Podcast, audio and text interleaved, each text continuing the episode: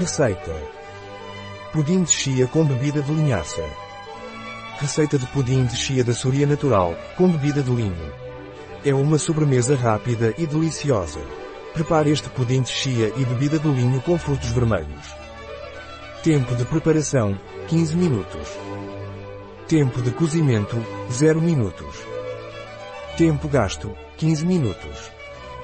Número de clientes, 3. Temporada do ano, todo o ano. Dificuldade, muito fácil. Tipo de cozinha, mediterrânea. Categoria do prato, sobremesa. Ingredientes. 6 biscoitos integrais com muesli. 1 meio xícara de chia. 1 e 1 meio xícaras e bebida de linhaça.